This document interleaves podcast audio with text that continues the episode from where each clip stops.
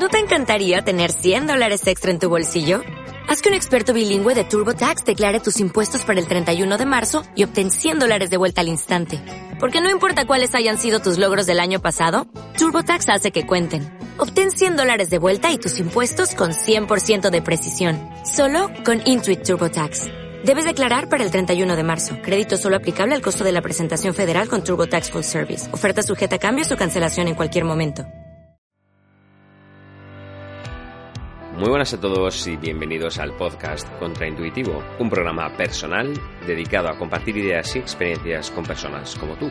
Soy Jesús, Mr. Contraintuitivo para los amigos y estoy encantado de tenerte por aquí. Empezamos.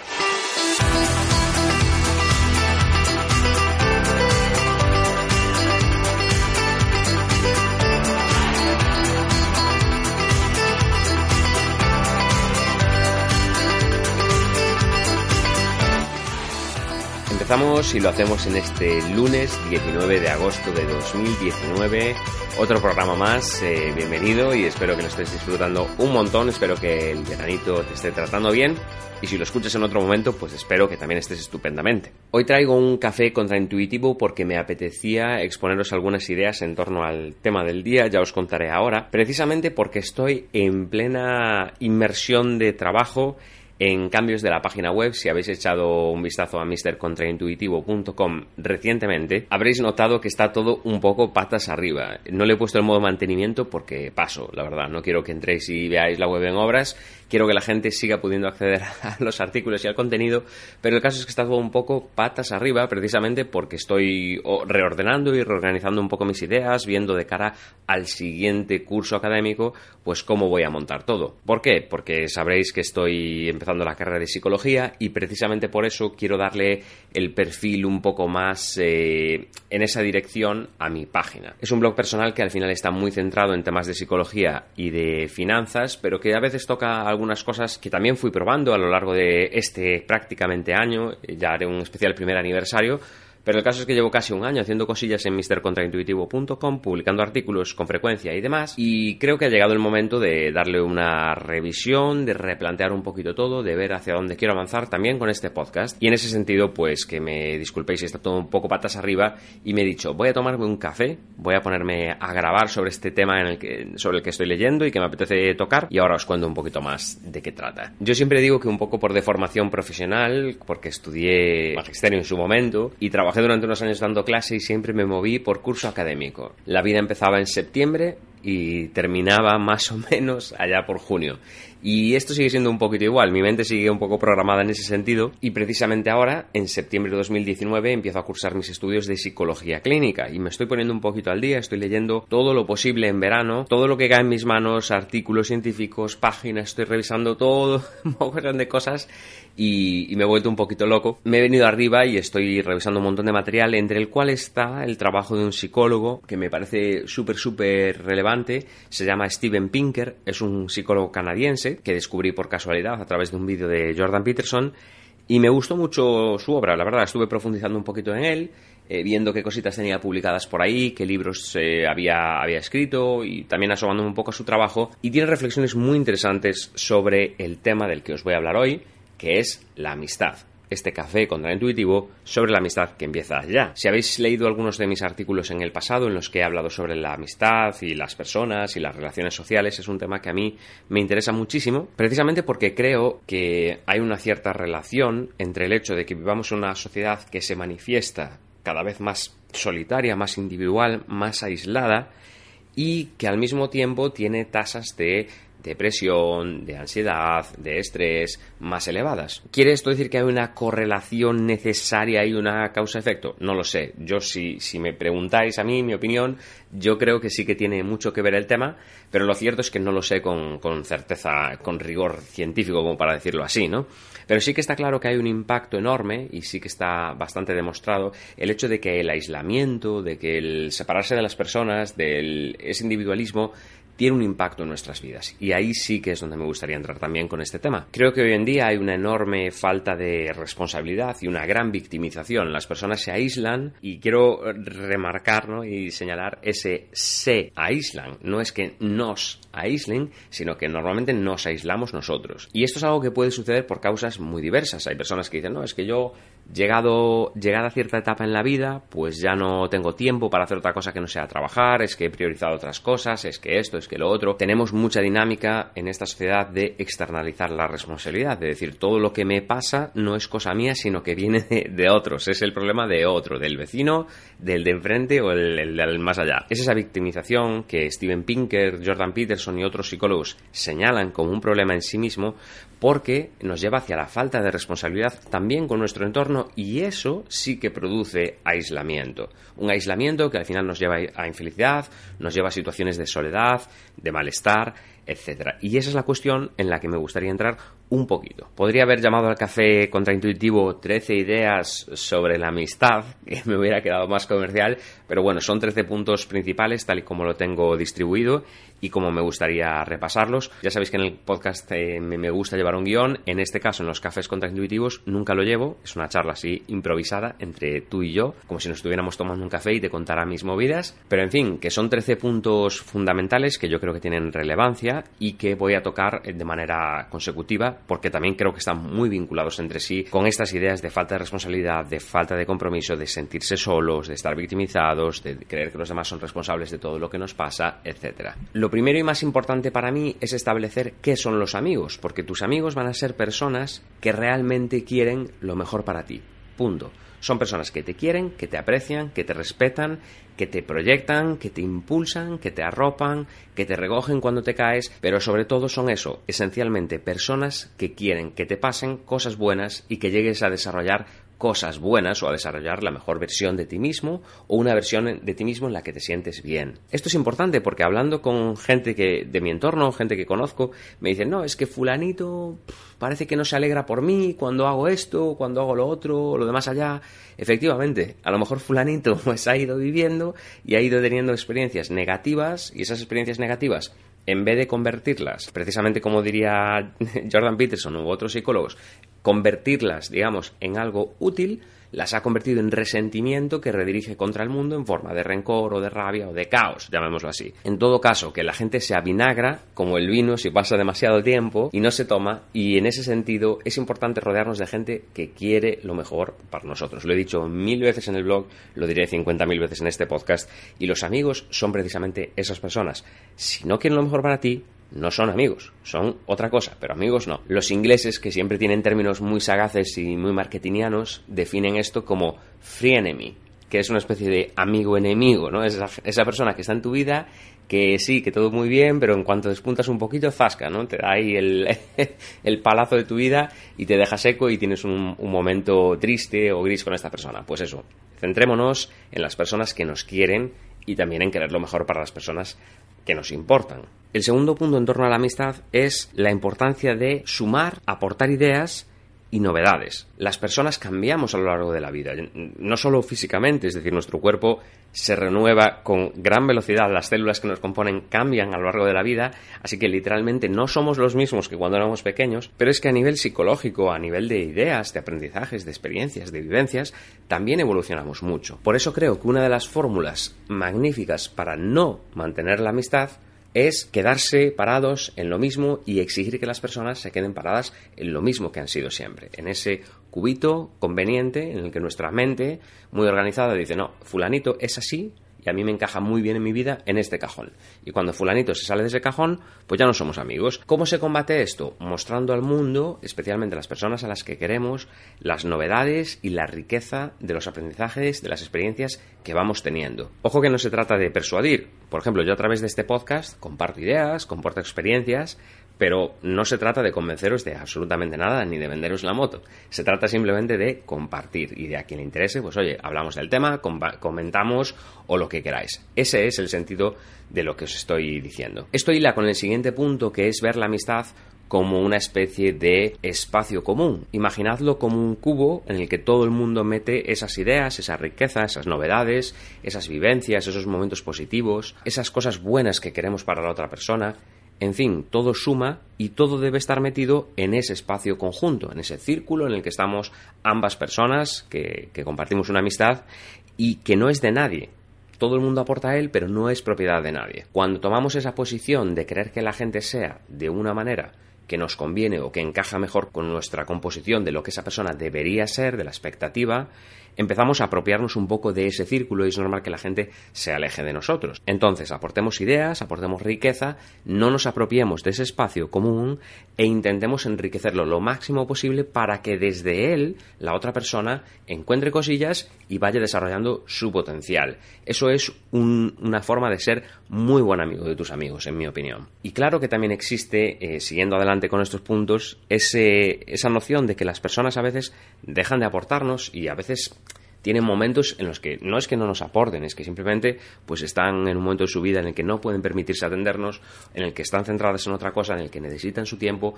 y su espacio y eso es absolutamente normal. Conviene pues aceptar que la vida es dinámica, que las cosas cambian, que las personas también lo hacen y que en un momento dado eh, tendremos que tomar ciertas decisiones. Cuando alguien dice, no, mi mejor amigo se llama Pepito, yo siempre pienso, no, no, es que el mejor amigo no es una persona es un nivel. es como tú puedes llegar a ser un grandísimo amigo mío y luego bajas y luego vuelves a subir y la vida es dinámica y es cambio y entra otra persona con la que conecto súper bien en este momento de mi vida. Imaginemos que ahora yo conozca en la universidad cuando empiece, pues conozco a una persona que encajamos súper guay, un compañero de trabajo, oye, nos interesan los mismos temas y nos hacemos súper amigos. Esto es natural, la vida es dinámica y no hay que aferrarse a las cosas. Con todo, sí que podemos ver que una persona nos está aportando un nivel de satisfacción y otra persona de ese grupito al que consideramos nuestros amigos, pues nos está aportando menos. Esto funciona como la ley de Pareto del 20% de tus amigos, pues te van a dar el 80% de las cosas buenas. Y es cierto, hay que poner el esfuerzo en las personas que realmente proyectan esas cosas buenas, esas ganas por respetar quienes somos, por desarrollarnos, por impulsarnos, por respaldarnos, por vivir cosas buenas con nosotros, por no presionarnos para ser de ninguna manera, etcétera. Claro, conviene centrarse en esas personas y quizá reducir los recursos que ponemos en las otras, porque la vida es dinámica y precisamente si nos obcecamos con que ese mejor amigo o esa persona concreta tiene que darnos esa expectativa y ese nivel, la realidad es que acabaremos muy frustrados y probablemente bastante infelices. Siguiendo adelante y por lo tanto yo creo que es importante saber priorizar y saber reclamar el espacio. Desde luego uno no puede ser amigo pasando de todo. También es importante decir, oye, eh, necesito que ahora me apoyes, necesito que estés ahí, eh, necesito que contar contigo para esta etapa de mi vida en la que voy a hacer las cosas de esta manera o este proyecto, lo que sea, y también tenemos que saber exigir que nos den ese espacio mínimo. No puede haber una amistad absolutamente separada, es decir, las personas el roce hace el cariño y no en vano es así.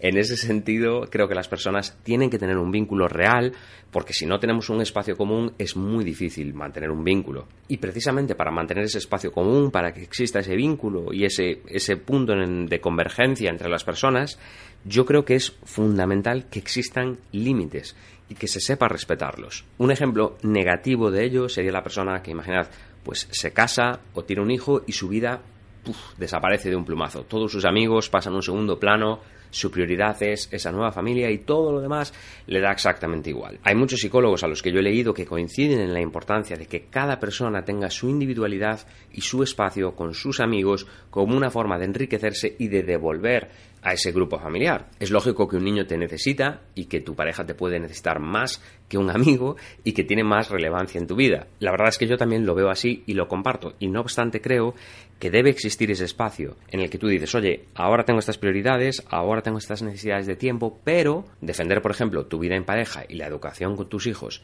en un momento determinado está genial si también eres capaz de encontrar tiempo para que las personas estén contigo, porque de lo contrario, lógicamente, las personas pueden darte un poquito de lado. Más allá de este importante punto está la, gente que me comenta, a lo mejor que mandáis algún correo y me decís, oye, es que yo pues siempre he sido muy solitario, no tengo muchos amigos, no... etcétera, etcétera. No, ponga aquí usted la, la excusa o el comentario que prefiera. Yo creo que las personas que no tienen amigos o bien no los tienen porque no se los merecen de forma directa, es decir, son gente indeseable que necesita cambiar, podríamos decirlo con paños calientes y de muchas maneras, pero yo sinceramente creo que hay personas que son indeseables, que no nadie quiere ser su amiga porque son eso, indeseables, no hay otra forma de decirlo, y necesitan cambiar. Que la gente no te quiera puede ser un síntoma de que necesitas cambiar. Ojo, pero también puede ser por muchas otras razones, no solo hay que culpabilizarnos y fustigarnos como no, es que no soy suficientemente bueno y nadie me quiere. No, a lo mejor necesitamos explorar nuevos contextos. El ejemplo que ponía, en mi caso, pues eh, sería una facultad de psicología. Ahora encuentro allí un nuevo contexto en el que puedo hacer nuevos amigos. Podemos aplicar esto a actividades que os gusten, a todos esos hobbies que seguramente tenéis, todas esas pasiones, lo que os interesa, podéis formaros y meteros en grupos. Hay hoy en día por internet la cantidad de aplicaciones que hay para conocer gente. Está Meetup, por ejemplo, ¿no? que te permite eh, explorar pues actividades comunes con gente que tiene los mismos intereses que tú y crear desde ahí nuevos círculos sociales. El hecho de ser capaz de hacer amigos a lo largo de toda la vida yo creo que es un síntoma de muy buena salud mental, de que la persona tiene esa apertura y esa capacidad de querer a gente nueva y de integrar en su vida. Eso creo que es algo fenomenal, pero exige, y esto es otro punto, implicación. ¿Y qué quiere decir implicación? Que si yo quiero, por ejemplo, cultivar una huerta con tomates, con lechugas y con todo este tipo de cosas, tengo que dedicarle tiempo. Las personas necesitan, como decía antes, esa, esa prioridad, ese espacio, ese punto de encuentro, necesitan ese afecto, ese cariño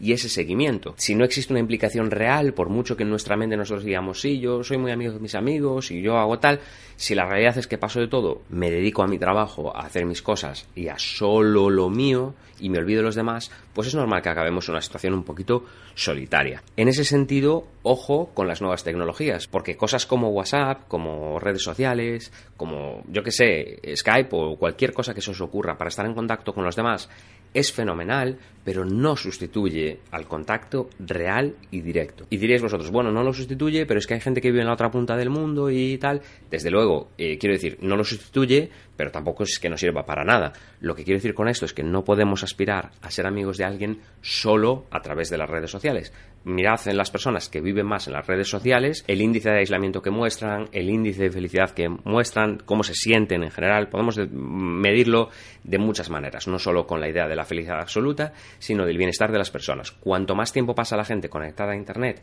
y haciendo este tipo de relaciones sociales que no son del todo reales, más tendencia existe a que se sientan un poquito apagadas, un poquito a menos, a que se aíslen y a que terminen siendo solitarias. Por lo tanto, hay que salir fuera, hay que hacer amigos de verdad y hay que currárselo un poquito, corregir los errores que podamos tener en cuanto a inteligencia social, en cuanto a nuestras relaciones con los demás, respetar espacios, aportar, querer lo mejor para los demás y que nos quieran y en fin, currárselo un poquito, ser responsables. Y es aquí ya donde voy a tocar los dos últimos puntos que a mí me parecen muy relevantes, que es por una parte identificar lo esencial. Muchas veces a lo largo de la vida nos, nos vamos centrando sobre todo con el cumplir años es más difícil adquirir ideas nuevas, por eso lo de la buena salud mental que os decía antes, de hacer nuevos amigos, pues se va volviendo más difícil adquirir ideas nuevas y desafiar nuestras creencias.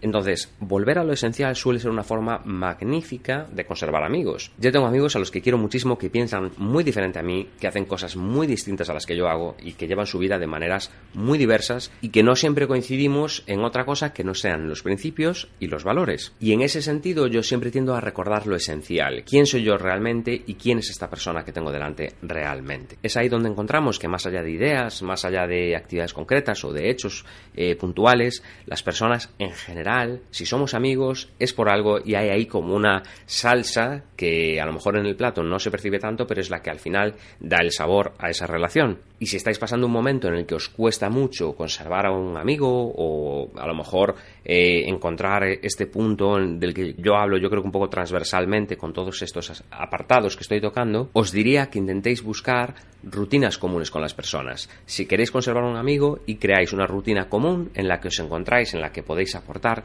que no es de nadie, sino que podemos eh, pues ambas partes participar de una forma equilibrada y reconocernos y encontrarnos en ella, notaréis que en esas rutinas se crea mucho afecto porque se crea mucho roce, mucha cercanía. Pero en fin, que nadie puede vivir sin amigos. Es una cosa bastante triste sentirse solo y verse aislado del mundo. Creo que en ese sentido puede haber circunstancias adversas, puede haber personas que tengáis más dificultades, pero creo que no hay que caer en la victimización, sino que hay que decir, bueno, tenemos estas dificultades, tenemos estos desafíos, pero vamos a ver cómo puedo yo dar pasos para estar más cerca de las personas que quiero de verdad, para esforzarme y verme más cerca del entorno social que yo quiero tener. Y esto más allá de una decisión que se toma porque sí, es una inversión magnífica, porque notaréis que tener un entorno social muy fuerte, muy sólido, no solo aporta y da, yo creo que los cimientos de un bienestar personal enorme, la familia, los amigos, los seres queridos, sino que también es una forma de estar en contacto con el mundo